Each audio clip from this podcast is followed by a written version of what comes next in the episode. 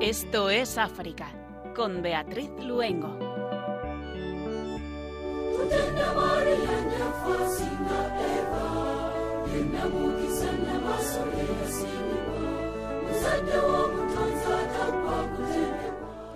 Muy buenas tardes, queridos oyentes de Radio María. En esta veraniega tarde de jueves les saludamos como hacemos cada 15 días desde nuestros estudios centrales Encantados de pedirles que nos acompañen al continente siempre apasionante, al continente africano.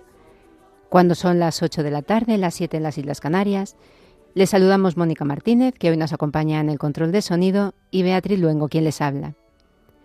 África es un continente extenso, rico y muy diverso en sus pueblos y en su cultura. Sus cuentos, leyendas y relatos son una forma de acercarse a ellos. Muchas de estas historias se han ido transmitiendo oralmente de padres a hijos, casi siempre para transmitirles valores y enseñarles.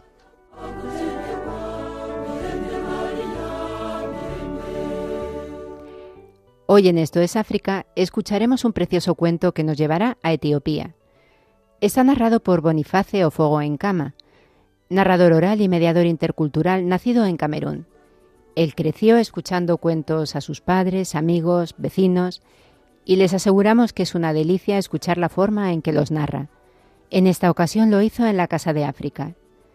Escucharemos también un emocionante relato de un pequeño libro titulado Relatos Misioneros, Duelo con la Cobra, una emocionante historia del padre Joe en Uganda. La edición que tenemos es del año 91, estamos seguros que desde entonces muchas cosas han cambiado en África, pero también que muchas formas de vida y valores se mantienen, y esto es lo que nos gustaría contarles. Nos han preparado el relato Miguel Martín Sánchez y su madre Belén Sánchez Luengo. Y un precioso testimonio de fe ante el encuentro con la vida que nace. Desde Ghana leeremos las palabras de la hermana Sorester Alam, de las pobres hermanas escolares de Nuestra Señora, en una entrevista realizada a Vatican News. Etiopía, Uganda y Ghana pedimos a nuestra Madre que nos acompañe y comenzamos Esto es África.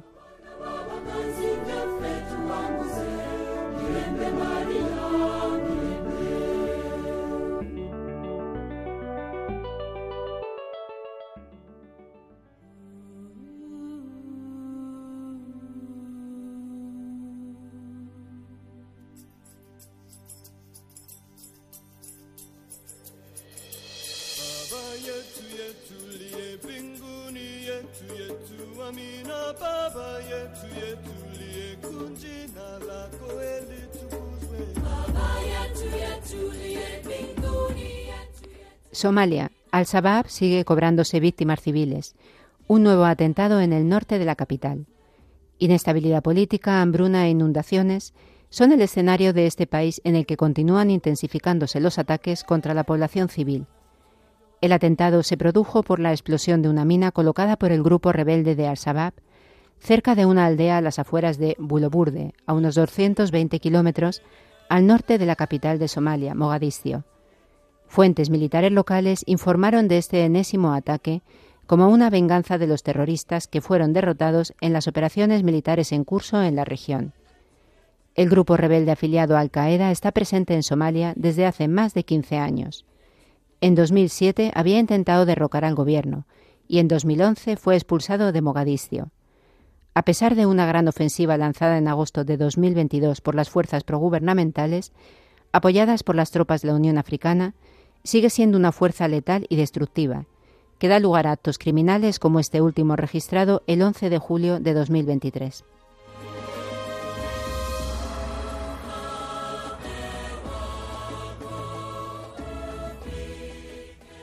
Ghana. El Santo Padre recibe en audiencia al presidente de Ghana. El encuentro entre el Papa Francisco y Nana Ado Akufo, Ado presidente de la República de Ghana, recibido en audiencia en el aula Pablo V, se produjo el 22 de julio y duró unos 20 minutos. Después el mandatario ganés se ha reunido con el cardenal Pietro Parolin, secretario de Estado, acompañado por Monseñor Paul Richard Gallagher, secretario para las relaciones con los Estados y las organizaciones internacionales. Durante las cordiales conversaciones en la Secretaría de Estado, señala una nota de la Oficina de Prensa Vaticana, se constataron las buenas relaciones entre la Santa Sede y Ghana y se discutieron algunos aspectos de la situación política y socioeconómica del país, especialmente la colaboración en los campos de la educación y la sanidad. En la continuación de la conversación, prosigue el comunicado, hubo también un intercambio de puntos de vista sobre la actualidad internacional, con particular referencia a los problemas de la paz y seguridad mundiales en los países de África Occidental.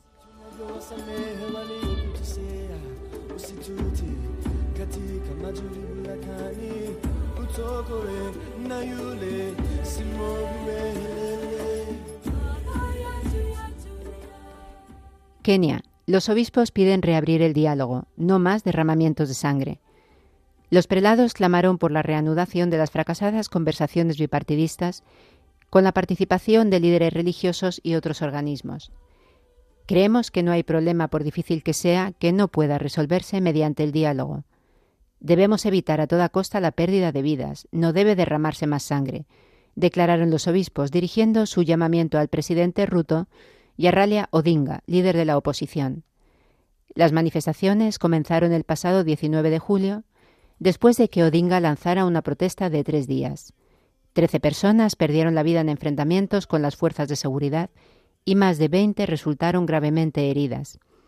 A la escalada del caos en el país se suman las víctimas de la llamada secta del ayuno, que según los medios locales suman más de 400 hasta el momento, después de que la policía exhumara a otros seguidores de fosas comunes en el bosque de Sacaola, en el interior costero del país. Es imperativo que el Gobierno escuche activamente la difícil situación de los kenianos, ofrezca explicaciones claras y honestas sobre las promesas incumplidas y dé prioridad a las políticas que alivian las cargas socioeconómicas, insisten los obispos.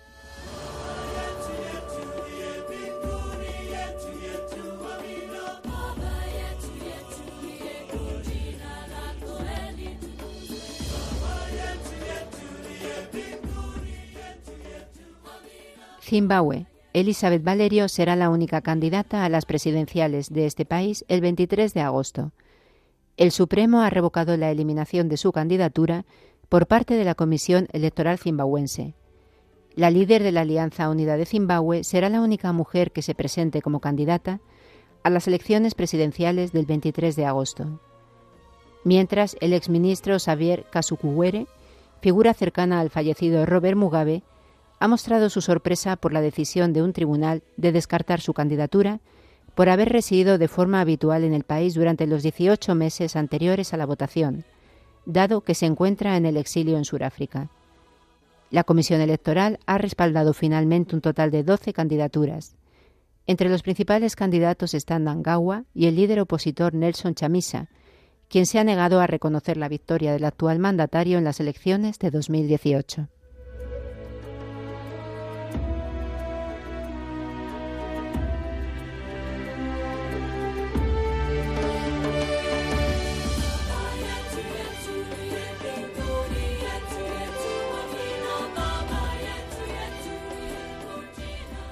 Etiopía.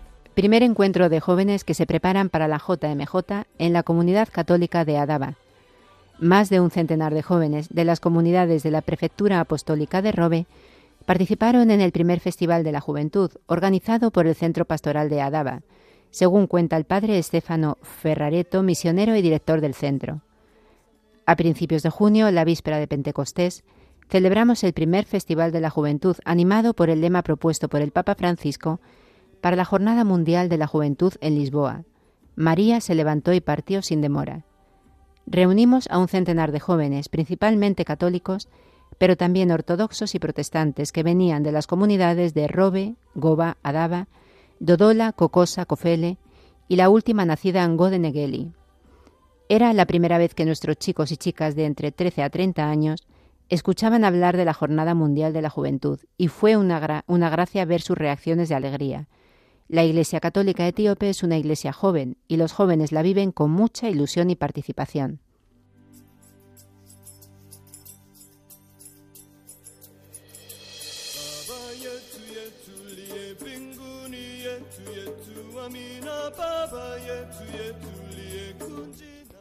Nigeria, tres nuevos misioneros de la Sociedad de Misiones Africanas, listos para promover la esperanza en el continente africano.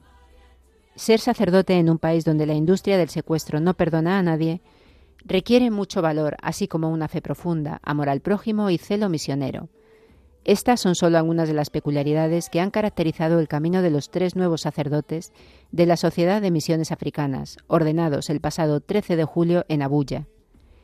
El arzobispo de Abuya, Ignatius Ayaukai Gama, expresó un gran aliento e instó a los tres jóvenes a promover la esperanza y contribuir al crecimiento de la fe cristiana en su ministerio sacerdotal.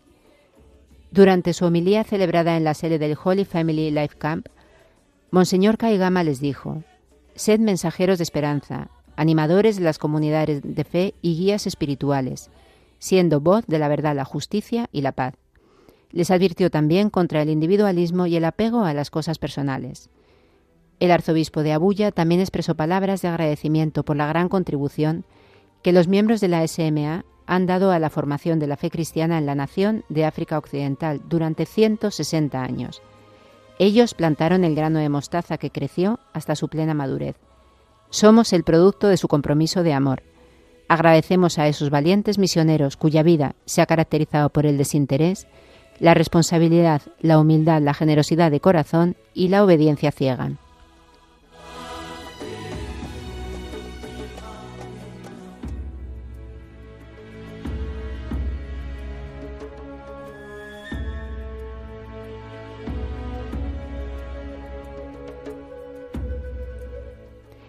Desde Esto es África pedimos por el cese de los atentados terroristas en cualquier lugar del continente africano. Se lo pedimos a la Reina de la Paz.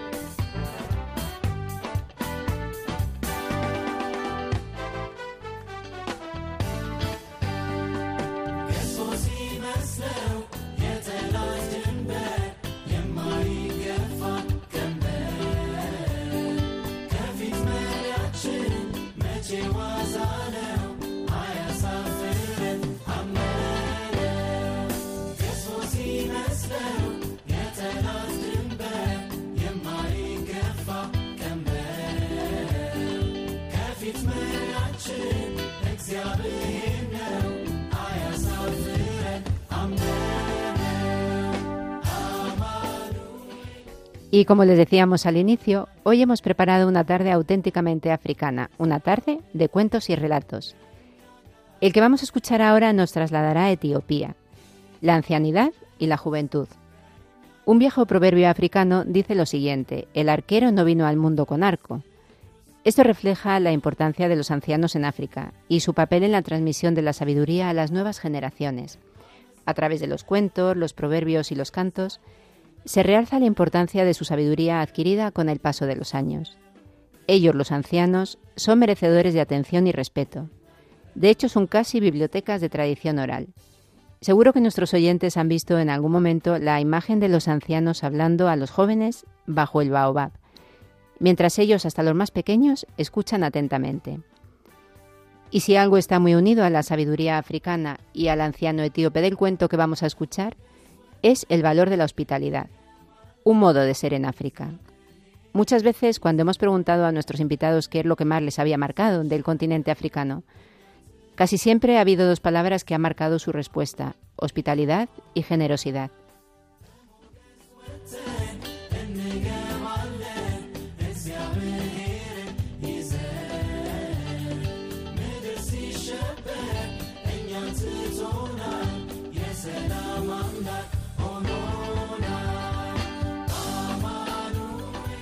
Un 25 de mayo, con motivo del Día de África, Bonifacio Fogo en Cama, narrador oral y mediador intercultural, narró este maravilloso cuento en la Casa de África. Les invitamos a que nos acompañen a escucharlo. Buenos días. Mi nombre es Bonio Fogo. Soy de Camerún, de África. Hoy, 25 de mayo, es el Día Mundial de África. Y con motivo del Día Mundial de África, Casa África, con el patrocinio del Cabildo de Tenerife, patrocina esta historia muy africana. Ocurrió en el norte de Etiopía. Allá hace mucho tiempo, en una ciudad, bueno, no exactamente en la ciudad, cerca de una ciudad que se llamaba Gonda, vivía un anciano. Aquel anciano era un hombre pobre y solitario. Solamente tenía su piel negra y arrugada pegada a sus huesos. Vivía solo en su cabaña porque unos años antes su esposa había muerto. Y sus tres hijos habían tenido que emigrar a la ciudad de Gondar a buscar trabajo.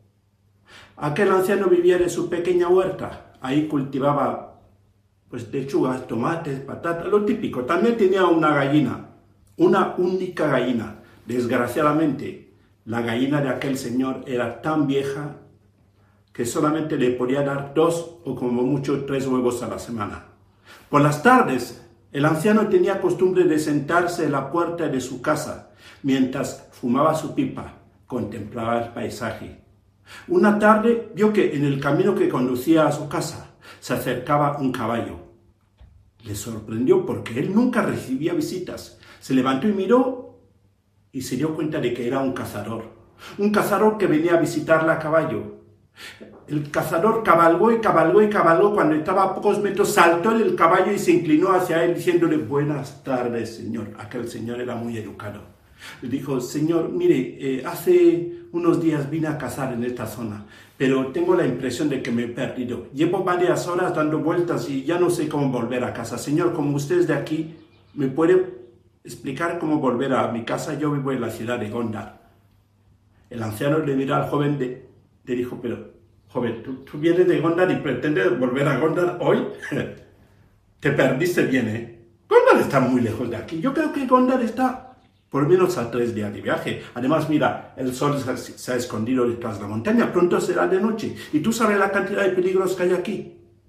Si no tienes prisa, yo te invito a dormir en mi casa. Mañana, cuando amanezca, te explicaré cómo llegar a la ciudad. El joven aceptó la invitación del anciano, pero el anciano pareció arrepentirse porque entró en su casa y dijo, pero ¿por qué me meto yo en estos líos? ¿Por qué le invito a este cazador en mi casa si no tengo comida? ¿Qué voy a hacer ahora? ¿Qué voy a hacer? Finalmente, aquel anciano decidió sacrificar la única gallina que tenía. Con ella preparó una sopa calentita con verduras. Le invitó al cazador cerca del fuego a cenar. Y cuando ambos estaban cenando, se contaron historias de la casa y del pueblo. Después el anciano observó que su invitado tenía sueño. Entonces le explicó que en su casa solo había una cama. El joven le dijo, Señor, mire, mm, yo creo que usted, usted ha hecho bastante por mí. No quisiera abusar de su amabilidad. Señor, usted duerma tranquilamente en su cama yo voy a dormir en esta silla. No, le dijo el anciano joven, no voy a permitir que duermas en esta silla. Esta silla no está bien. Yo te voy a dejar mi cama. El joven le dijo, Señor, pero si yo que soy joven le quito la cama a usted, ¿usted dónde va a dormir?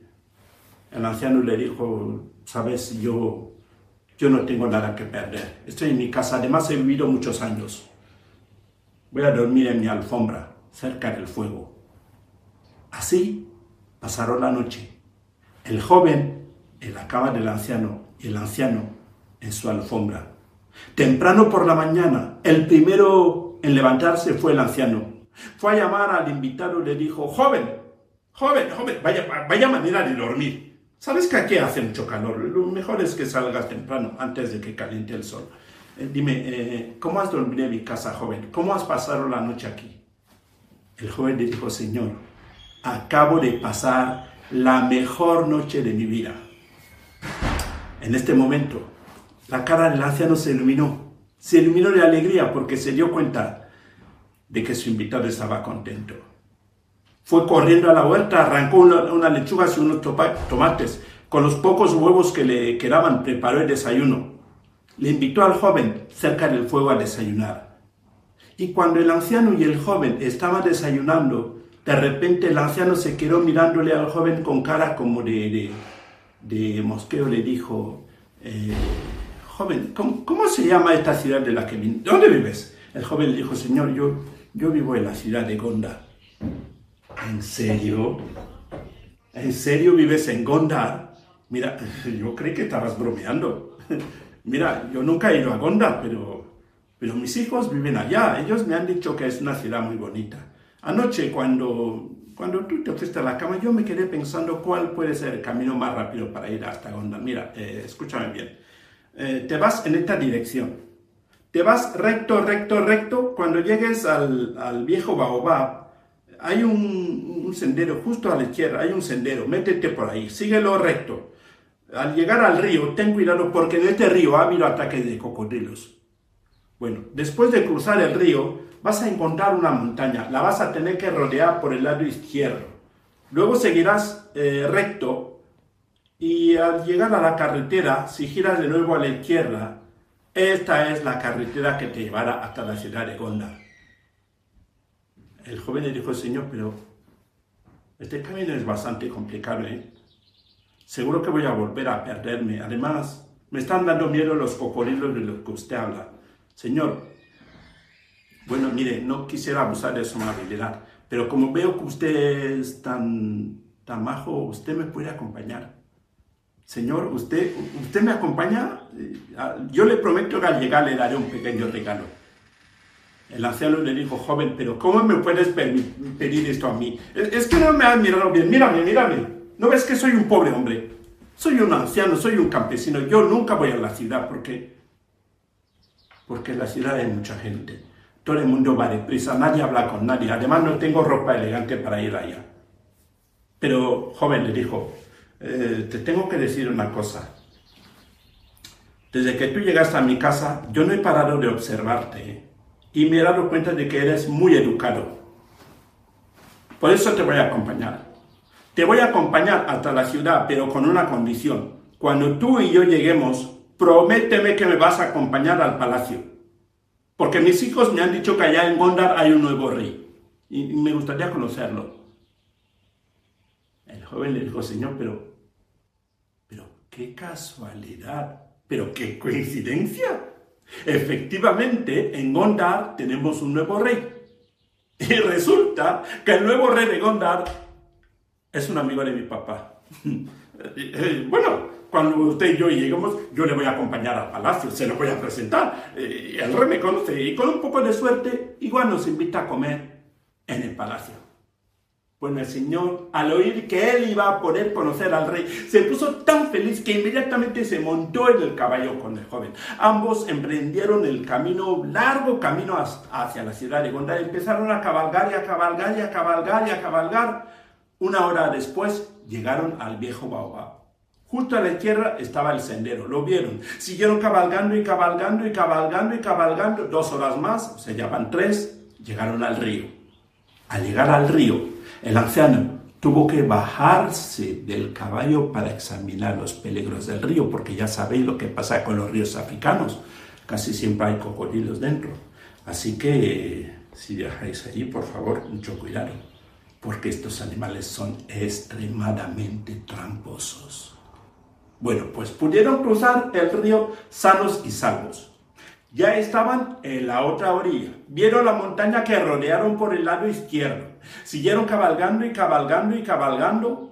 Al llegar a la carretera, justo cuando estaban a punto de girar a la izquierda, el anciano le dijo, joven, eh, eh, eh, ¿puedes ver que allá a lo lejos, ves allá al fondo del horizonte, ves que hay unas casas? El joven le dijo, Señor, pero, pero hay muchas casas ahí. Ah, sí, efectivamente, le dijo el anciano. Hay muchas casas porque precisamente esta es la ciudad de Gondar. E, e, esta es la ciudad donde tú vives. Tú sabes que en una ciudad suele haber muchas casas. No, no es como en los pueblos. Esto significa que pronto vamos a llegar. Pero no te olvides la promesa que me hiciste. me gustaría conocer al rey, aunque tengo una pequeña duda, joven. Como nunca he visto a un rey, ¿cómo voy a reconocer al rey de Gondar? ¿Cómo se puede reconocer a un rey? El joven le dijo, Señor, mire, ya que usted me lo pregunta, yo le daré una pista. Una sola pista. Mire, Señor, cuando usted y yo entremos en la ciudad, yo le aconsejo que observe muy de cerca a la gente de la ciudad. Si usted les observa bien, usted se dará cuenta de que en la ciudad todo el mundo actúa de la misma manera, todo el mundo hace los mismos gestos y todo el mundo se viste igual salvo el rey. Usted, usted lo va a reconocer porque veo que usted es muy listo. Efectivamente, el anciano miró a su alrededor, vio que había mucha gente. Sospechó que ya estaban en la ciudad y se acordó de la pista que le había dado el joven, de observar. Y lo hizo. Es que tenía que observar bien. El anciano observó a unas cuantas personas que había cerca y se dio cuenta de que todos llevaban la misma ropa y todos estaban haciendo el mismo gesto. El anciano le dijo al joven, joven, mira, mira, mira, mira, mira, mira esta gente, ¿has visto? Todos están vestidos igual y están haciendo lo mismo. ¿Cuál de ellos es el rey? Paciencia, señor, le respondió el joven. Pronto lo sabrá. Los dos hombres atravesaron varias calles. Llegaron a un palacio. Había mucha gente rodeando el palacio. Era el palacio real. El anciano siguió mirando a la gente. Es que tenía que mirar bien. Se dio cuenta de que todos los que estaban rodeando el palacio llevaban el mismo traje y todos estaban haciendo el mismo gesto. El anciano le dijo al joven, joven, mira, mira, mira, ¿has visto? Esta gente están vestidos igual y todos están haciendo el mismo gesto. ¿Cuál de ellos es el rey? Paciencia, señor, le dijo el joven. Pronto lo sabrá. Los dos hombres entraron en el palacio real. El anciano se dio cuenta de que en el palacio todo el mundo se quitaba el sombrero. Los ministros, los oficiales, los soldados, no solamente se quitaban el sombrero, sino que encima se inclinaban. El anciano le dijo al joven, joven, ¿qué está pasando aquí? ¿Has visto que todo el mundo está haciendo lo mismo? ¿Cuál de ellos es el rey? Paciencia, señor, le dijo el joven. Pronto lo sabrá. Los dos hombres entraron en un palacio, en, un, un salón importante que había un trono en medio. Las puertas de aquel salón se cerraron. Los dos hombres se quedaron solos, frente a frente. En este momento, el anciano le miró al joven de arriba abajo y le dijo, joven, no me fastidies, ¿eh? No me fastidies. Solamente quedamos tú y yo. Estoy empezando a sospechar que uno de los dos tiene que ser el rey. ¿Quién es tú o yo? No se preocupe usted, señor, le respondió el joven, con una sonrisa de oreja a oreja. Usted y yo somos reyes. Le dijo, usted y yo, mire señor, cuando yo le conocí a usted, yo era el único rey de Gondar. Soy efectivamente el nuevo rey. Por eso nadie me conoce. Yo me fui a explorar mi reino, señor. Yo llegué a su casa Usted no sabía que yo soy el rey. A pesar de esto, usted me trató bien. Usted me acogió en su casa. Usted sacrificó su única gallina para que yo pudiera cenar. Encima, usted abandonó su casa para acompañarme hasta aquí. Yo entendí que usted también es un rey. Porque el que trata tan bien a un extranjero es un rey. Por favor, señor, yo le invito a vivir para siempre en el Palacio Real. Cuentan en Etiopía que aquel anciano pasó los años de vida que le quedaron en el palacio real de Gonda. Se convirtió en el hombre de confianza, mano derecha del rey, porque allá cuentan que aquel anciano era muy pobre, pero era el rey de la hospitalidad.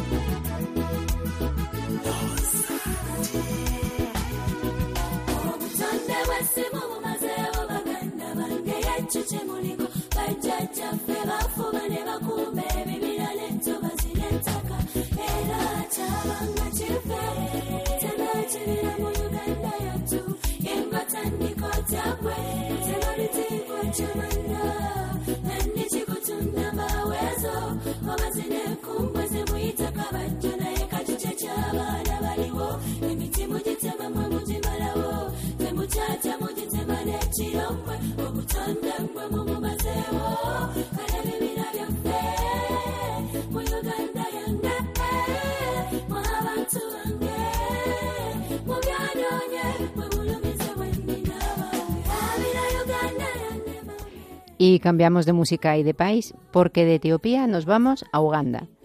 Y es desde este país desde donde vamos a contarles un emocionante relato vivido por un misionero, el padre Joe. Un relato recuperado de un pequeño libro, pero muy bonito, Relatos Misioneros, de los misioneros combonianos, un libro que responde a la pregunta de cómo es la vida de un misionero. Y no se nos ocurre otra forma de introducirlo que recuperar algunas de las palabras de su prólogo, escritas por el padre Juan González Núñez, misionero comboniano en Etiopía y administrador apostólico de Hawassa. Qué pequeño es el misionero o la misionera. Un día ha hecho grandes planes. Ir, reunir a la gente, predicar, pero se echó a llover y se quedó con su coche y con sus planes en medio del fango. Otro día ha sido un enjambre de abejas el que desbarató su viaje. ¿Es que iba Dios a tener que estar sujeto a esos pequeños percances del misionero? No, Dios actúa también allí donde éste no ha podido llegar anuarites, enjambres de abeja, lluvias, coches en el fango, semilla de Dios, planes del misionero, todo eso es misión.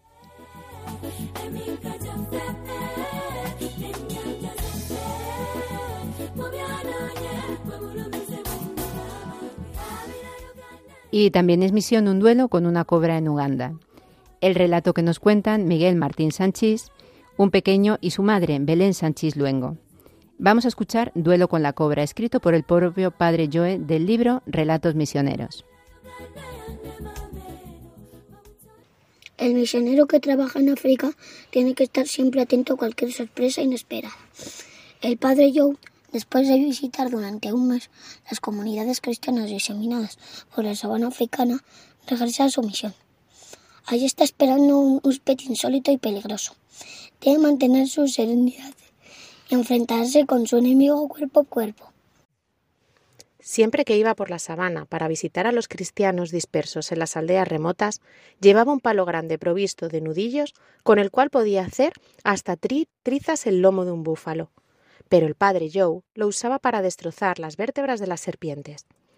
No es que se encontrase con ellas todos los días, pero de vez en cuando sí que las veía, o mejor, las oía. En África antes de ver una serpiente, se oye su engañosa respiración, que es como un silbido insidioso. En general, los niños que acompañan al misionero, cuando oyen a lo lejos ese traidor silbido, desaparecen en un abrir y cerrar de ojos y escapan huyendo por todos lados. En cuanto al padre Joe, no se turbaba, sino que en esos casos esperaba valientemente para enfrentarse con el reptil a cara descubierta. Le parecía cumplir una especie de misión particular, al matar una serpiente, le parecía vencer un dragón, como había hecho San Jorge. En nuestra psicología, el viscoso y resbaladizo animal es siempre como el símbolo del enemigo, del demonio. Además, la Biblia dice, serán mordidos por las serpientes, pero el veneno no les hará daño. Y el padre Joe siempre se acordaba de esto. Era misionero y tenía el derecho de comprobar que esta profecía de nuestro Señor podía cumplirse cuando fuera necesario. Aquella noche de agosto de 1977, cuando llegó a su casa cansado de un largo safari apostólico, tuvo la ocasión de ver que las palabras de Jesús no eran vanas. Pero dejemos que nos lo cuente él mismo. Estamos en la misión de Cotido, al norte de Uganda. Serían las seis de la tarde. El sol se estaba poniendo, dibujando detrás de las oscuras siluetas de las palmeras y de las cabañas un maravilloso cuadro de colores, amarillo, naranja y rojo vivo, que solo la naturaleza tropical puede ofrecer. Yo estaba algo cansado. Entré en la misión con mi Beppa, el jeep antediluviano, pero que seguía sirviendo a pesar de sus 200.000 kilómetros de camino por las rutas de la sabana africana. Una nube de catecúmenos alborotando y gritando salió al encuentro del padre. Bajé, lo saludé sonriente, dando la mano a todos. Hacía casi un mes que estaba ausente y encontré todo tan sucio que no había quien lo reconociera. Cogí el jeep, cogí del jeep mi mochila y el morral militar que siempre llevaba conmigo para el viaje y me, me dirigí a la galería de la casa para llegar a mi habitación. Estaba deseando acostarme por fin en una cama de verdad. Llegué a la puerta de mi cuarto, la última al fondo de la galería. Busqué la llave. Hacía tanto tiempo que no la usaba. Seguramente se había quedado en el fondo del morral, perdida entre miles de chismes, restos de comida y de pan, destornilladores, navajas, pilas de reserva, sacacorchos, algunos plátanos supermaduros, por no decir pasados, una bujía de coche, porque nunca se sabe lo que puede pasar, cerillas, partidas de bautismo, etc. Registré algo nervioso, porque cuando se busca algo en una bolsa, siempre se vienen a las manos todos los objetos menos el que se busca. Mientras seguía buscando con afán dentro de la bolsa, mi mirada distraída tropezó con un huésped insólito que se movía vivamente delante de mi puerta. Quizá el infeliz buscaba acogida en mi habitación. Sin embargo, esta vez se trataba de un huésped indeseable. Era una cobra verdosa y arrogante, con ojos vivos, lengua bífida, enorme boca blanquecina. Al principio la miré con curiosidad, un poco sorprendido, pero al final horrorizado. Una cobra no es cosa de broma. El momento no era el más propicio. Yo estaba demasiado cansado para sentirme el glorioso San Miguel, que con el espadón en ristre se arroja sobre la serpiente. Sin embargo, había que hacer algo. Dejo en el suelo todo mi equipaje. Busco un palo, porque el mío se quedó en el jeep. Mala suerte. No tengo nada al alcance de mi mano. La cobra generalmente no concede mucho tiempo para reflexiones estratégicas, así es que tengo que decidirme enseguida, si no quiero llevarlas de perder. Mientras tanto pensaba, no, no consientas que haya venido a molestarme y que salgas viva de aquí. Ya he matado una docena de tu especie. Ahora verás cómo te zurro. Pero en la galería no había ni palos ni piedras. Con el palo hubiera sido cosa de broma, pues la técnica ya me la sabía de memoria. Un bastonazo dado en cualquier parte del cuerpo. La espina dorsal salta enseguida. El reptil queda inmovilizado. Se arrastra con dificultad y ya no puede alzarse. Es decir, se le quita el movimiento más peligroso, el impulso de agresión y la velocidad para escabullirse. Y ya está. Después, serenamente, se le da un golpe de gracia en la cabeza. Pero en este momento no tengo palo. La cobra no se iba, sino que con los ojos encendidos, metiendo y sacando la lengua, alza parte de su cuerpo del suelo. Me miraba con aspecto retador, Quizá pensaba, amigo, tú sin palo estás perdido. Y yo no apartaba su vista de mí. Ya estamos en duelo abierto, la tensión crece, no puedo perderla de vista, pues cualquier movimiento erróneo puede serme fatal. Echo unas ojeadas rapidísimas para ver si encuentro alguna herramienta que pueda sustituir al palo. Los niños, que antes alborotaban y reían, se callan ahora. Algunos huyen. En un radio de cien metros hay silencio y tensión general. Un palo, pronto, un palo, grito preocupado. Ninguna respuesta. El silencio me enerva, pero no puedo retirarme. Veo un taburete frente a la puerta del cuarto de al lado. Es un poco pequeño, pero a falta de otro. Doy un salto y lo cojo. El silencio es denso, no hay ningún palo a la vista, me siento solo en la lucha. Me animo y acerco a la serpiente para darle un golpe con el taburete. Lo sostengo por las patas. Lo levanto para coger impulso. Le doy el golpe dirigido a la espina dorsal de la serpiente, pero el taburete me impide ver la cabeza del reptil. Son unas fracciones de segundo. Doy el golpe, pero no a la serpiente. Lanzo un grito. ¡Mordido! La serpiente me ha mordido. ¡Socorro! La serpiente, con su olfato, había comprendido que la mano que sostenía el taburete estaba descubierta, y en el instante en que yo no podía verla me agarró astutamente. Sus dos dientes venenosos se clavaron en mi dedo más expuesto. La cobra había vencido. La sangre empezó a salir. El silencio de poco antes fue roto por gritos angustiados de toda la misión. La serpiente. La serpiente ha mordido al padre. Venid. Empezó a resonar un tambor. Acudió gente de las cabañas cercanas. Unos gritaban, otros lloraban, otros rezaban. Las hermanas, llamad a las hermanas del dispensario. Pánico general, menos del que esto escribe, que comprendiendo su derrota, trataba de neutralizar lo más posible sus consecuencias. Empecé a chupar con todas mis fuerzas del dedo herido. Nunca he estrujado un dedo con tanta fuerza como en ese momento, ni siquiera cuando tenía dos años. No perdí la serenidad y hasta me acordé de las famosas palabras que cité al principio. Serán mordidos por las serpientes. ¿No quería retar a Dios? Ahora veremos cómo te las arreglas y si tu Evangelio tiene razón. Nada de eso. Pero en mi subconsciente comprendía que ese era el momento preciso para demostrar que eran verdaderas. No dudé, no podía sucederme nada. Las palabras del Evangelio tenían que ser verdad. Todos gritaban. Unos empezaban a rezar el requiem, otros trataban de consolarme por la muerte inminente, otros me compadecían. Yo estaba sereno. Hacía tiempo que esperaba la comprobación y ahora iba a desesperarme. Chupando mi dedo incesantemente, me dirigí al dispensario de las hermanas que ya habían preparado la famosa piedra negra para absorber todos los venenos. Las hermanas tenían los ojos brillantes y estaban muy emocionadas. Yo procuré darles ánimos. Me sometí como un niño a todo el ceremonial de la cura. Piedra negra, permanganato, varias, inyecciones, etc. A la puerta del dispensario se agolpaban todos los niños y niñas de la misión. Unos gritaban, otros rezaban el rosario, otros lloraban, otros movían la cabeza en silencio. Los minutos pasaban y todos saben que cuando se trata de una mordedura de una cobra, media hora puede ser fatal. Yo, al cabo de tres cuartos de hora, estaba aún en pie sonriendo. Unos empezaron a secarse las lágrimas y los gritos empezaron a apagarse lentamente. Después de tres cuartos de hora me presenté más vivo que nunca en la puerta del dispensario. ¡Qué estruendo! Aplausos, gritos de alegría y de incredulidad. Yo sonreía con los ojos brillantes por la emoción. Levanté un folleto que tenía en las manos haciendo señas para que se callasen un momento. Este es el Evangelio de Marcos, les dije. Dejadme que os lea un versículo y luego comprenderéis a quién debéis aplaudir. Cristo dijo, Estos serán los signos que acompañarán a los que crean.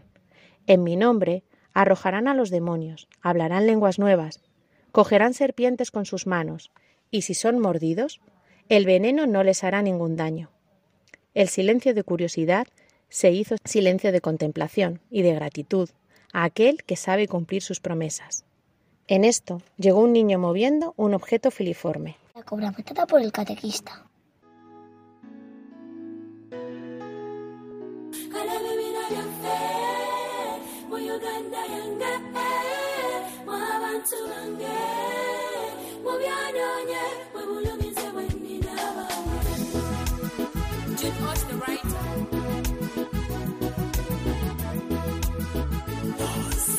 Bye.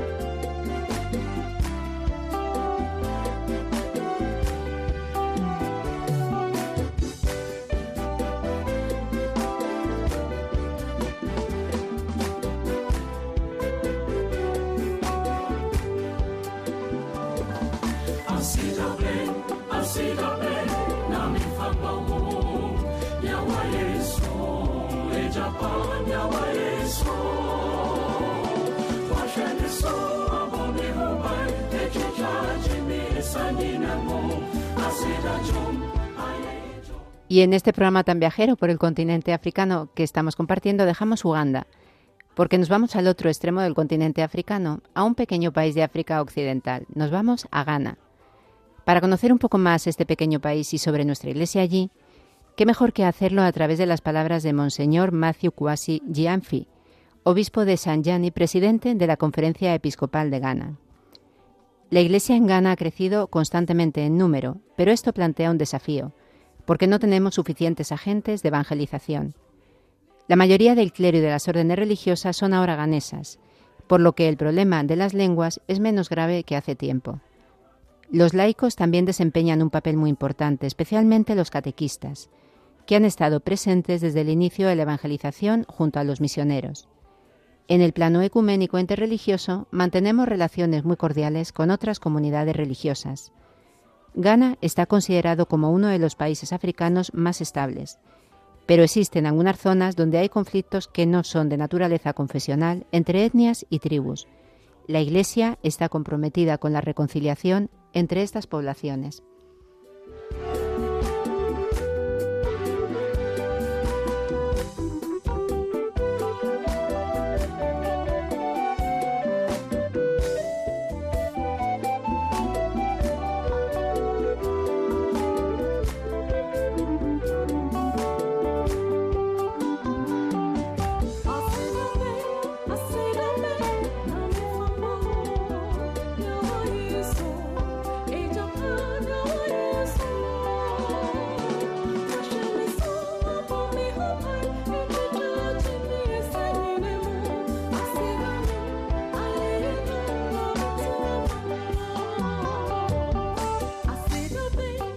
Hemos recuperado de Vatican News una preciosa entrevista a Sor Esther Alaam, religiosa de la Congregación de las Pobres Hermanas Escolares de Nuestra Señora. Una entrevista en la que relata lo que aprende y experimenta mientras ejerce su ministerio como comadrona en la maternidad del Hospital de Ensawan, en Ghana. La sorpresa siempre por la nueva vida y la presencia de Dios en todo.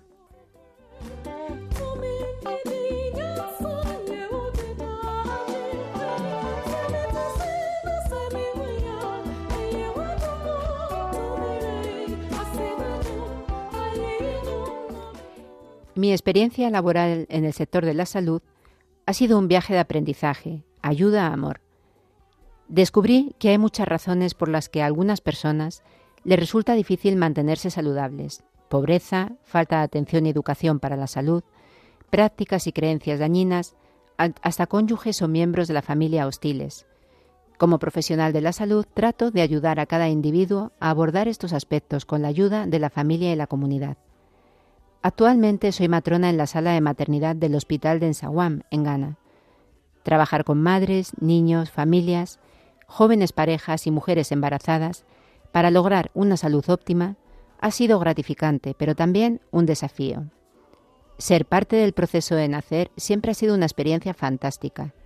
Es mi oportunidad de participar en la creación de Dios, y esta es una de las experiencias más increíbles para mí. No dejo de sorprenderme de la profundidad de la experiencia de ser uno de los primeros en recibir a un recién nacido en el mundo. Aceptar la confianza de los padres y asumir la responsabilidad de cuidar, alimentar y ayudar a sus hijos me da un gran sentido de logro y servicio a Dios. Incluso después del parto nuestros caminos se siguen cruzando. Puedo seguir a los que viven cerca, a veces incluso puedo asistir a las ceremonias de bautizo o de imposición del nombre. A otros los vuelvo a ver cuando vienen para las vacunas y los controles. Cuando crecen, mi corazón late fuerte.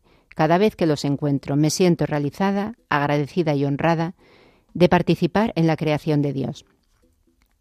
El tiempo que he pasado en la maternidad me ha enseñado que por muy preparada que esté una comadrona, sigue aprendiendo con cada nueva experiencia. Hay situaciones en las que se necesita la ayuda de un médico experimentado, cuando es necesario tomar decisiones difíciles, cuando la mujer debe ser confiada a un cuidado adicional, saber cómo manejar la situación y qué decisiones hay que tomar. Todo esto forma parte de la profesionalidad de la matrona, por eso tendré que ser aprendiz de por vida. Gran parte de mi trabajo, como el de cualquier partera, está dirigido a responder a las necesidades sanitarias de las mujeres. Lo más importante que cualquiera pueda hacer por el bienestar de otra persona es escuchar, conocer sus ideas, experiencias, necesidades, preguntas e inquietudes. Esto significa que hay que hablar con ellos y no a ellos, haciéndoles entender que estamos interesados en su bienestar. A menudo una palabra amable, una caricia afectuosa, una conversación respetuosa pueden más que una medicina. Al mostrar atención y respeto a una mujer, la ayudamos a aprender a cuidarse y respetarse a sí misma. También he aprendido que los cambios llevan tiempo. Por ejemplo, yo tardé mucho tiempo en aceptar las consecuencias del COVID-19. Todo se invirtió y muchos de nosotros nos quedamos con un gran miedo. Sin embargo, teníamos que seguir reuniéndonos con todas las personas que necesitaban nuestro cuidado y ayuda. Ese periodo ha hecho que el vínculo entre nosotros como grupo de trabajo se haya fortalecido y nos haya hecho sentir como una familia. Necesitábamos el hombro del otro en el que apoyarnos. Sabemos que ninguno de nosotros individualmente puede hacer todo lo posible para seguir luchando contra este virus. Además, hemos aprendido que trabajar con otros para formar una unidad o comunidad fuerte marca la diferencia incluso si los cambios no son visibles de inmediato. La presencia y una pequeña sugerencia pueden ser para el otro un estímulo que ni siquiera podemos imaginar. Mis años en el cuidado de la salud me han hecho darme cuenta de que las personas a las que cuido prestan más atención a lo que hago que a lo que digo. Como matrona he aprendido que puedo ser un buen ejemplo para las mujeres en la forma en que las considero y las trato. Por ejemplo, antes de enseñar a una mujer los conceptos de higiene, me aseguro de haberme lavado las manos y limpiado el ambiente en el que la recibo. Somos conscientes de que las personas con las que trabajamos también tienen expectativas de nosotros, por lo que debemos ser honestos y transparentes en nuestras relaciones. De mi experiencia he aprendido que regañar y acusar y acusar ciertamente no lleva a las personas a cuidarse más, más bien puede llevarlas a no confiar más en sus necesidades y sentimientos, empujándolas en cambio a las manos equivocadas de falsos profesionales de la salud, esto me ha enseñado a ser amable y comprensiva cuando trato con pacientes.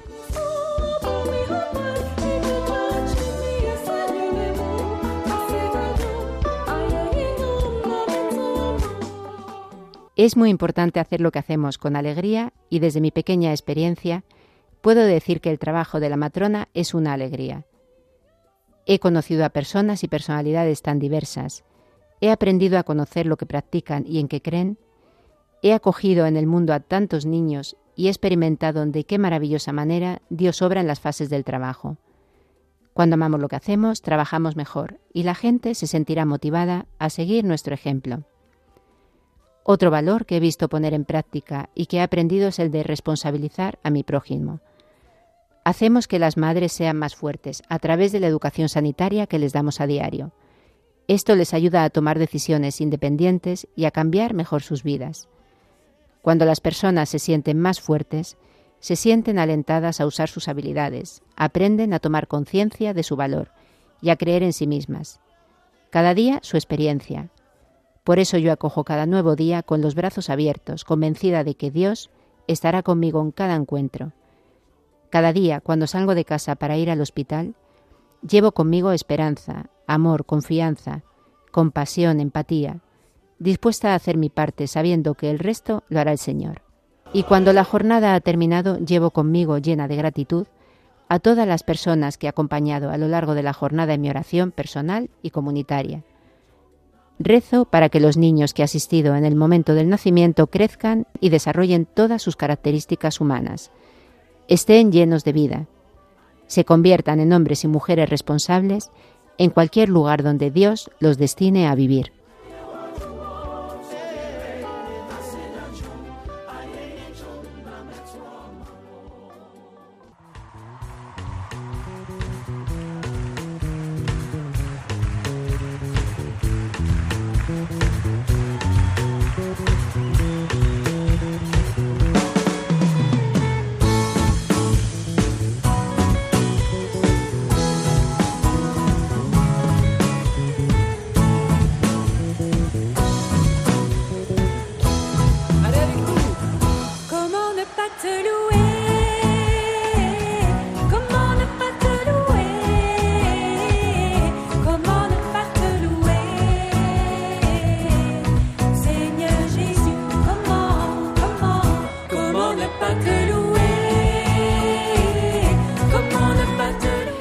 Hoy hemos tenido un programa lleno de contenidos, cuentos, relatos y testimonios que nos han llevado a recorrer África de Oriente a Occidente.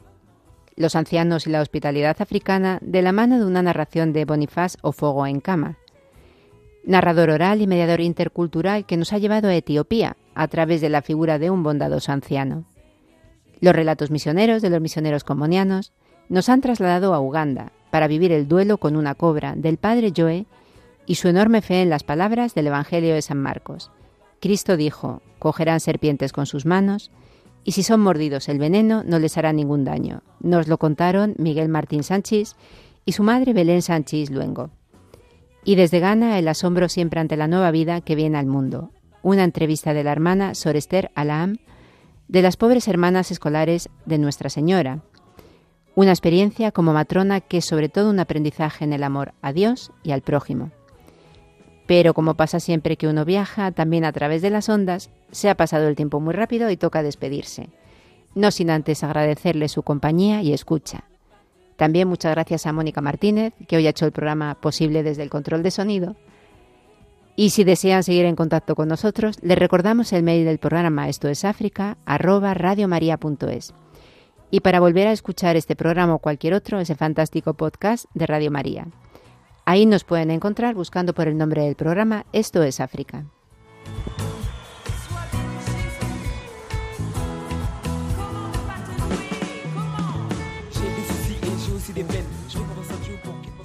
Nos vamos como nos gusta hacer cantando a María, hoy desde Etiopía. Si Dios quiere estaremos con ustedes de nuevo dentro de 15 días, viajando al continente africano. Que María les guarde y acompañe siempre.